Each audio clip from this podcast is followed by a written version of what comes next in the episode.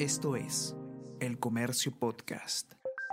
Buenos días, mi nombre es Soine Díaz, periodista de El Comercio, y estas son las cinco noticias más importantes de hoy, miércoles 10 de noviembre. Ex jefes del ejército y la FAP confirman presiones desde el Poder Ejecutivo.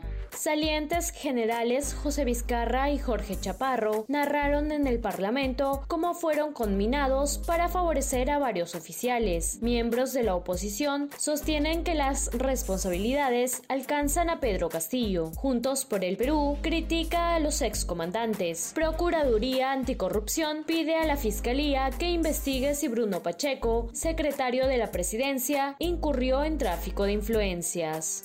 Walter Ayala sigue en defensa ante la indecisión del presidente. Ministro intenta minimizar escándalo por injerencia en Fuerzas Armadas. Mientras tanto, congresista Chirinos hizo denuncia constitucional en su contra. Ayala contó que Pedro Castillo lo invitó a viajar hoy, pero no irá por una cita en la Comisión de Justicia.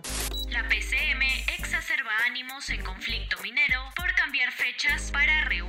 La presidencia del Consejo de Ministros suspendió el diálogo que estaba previsto para ayer en Coracora y anunció que las conversaciones se realizarán hoy en Ayacucho por 100 días del gobierno. Esto ha enardecido a los pobladores, quienes amenazan atentar contra otros campamentos mineros. Empresas se sienten vulnerables y desprotegidas. E-Salud advierte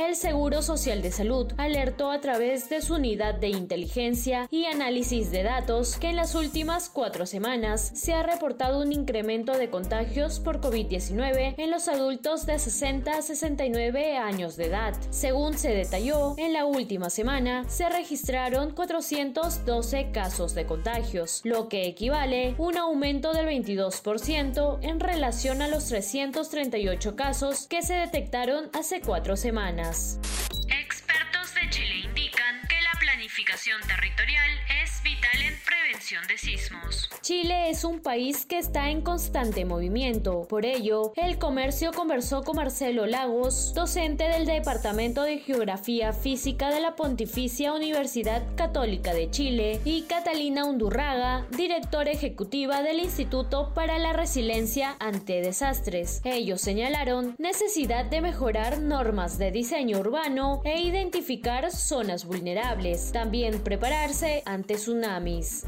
Y no te pierdas en unos minutos el podcast Tenemos que hablar con Ariana Lira, quien te explicará todo sobre el ascenso de oficiales en las Fuerzas Armadas. Esto fue El Comercio Podcast.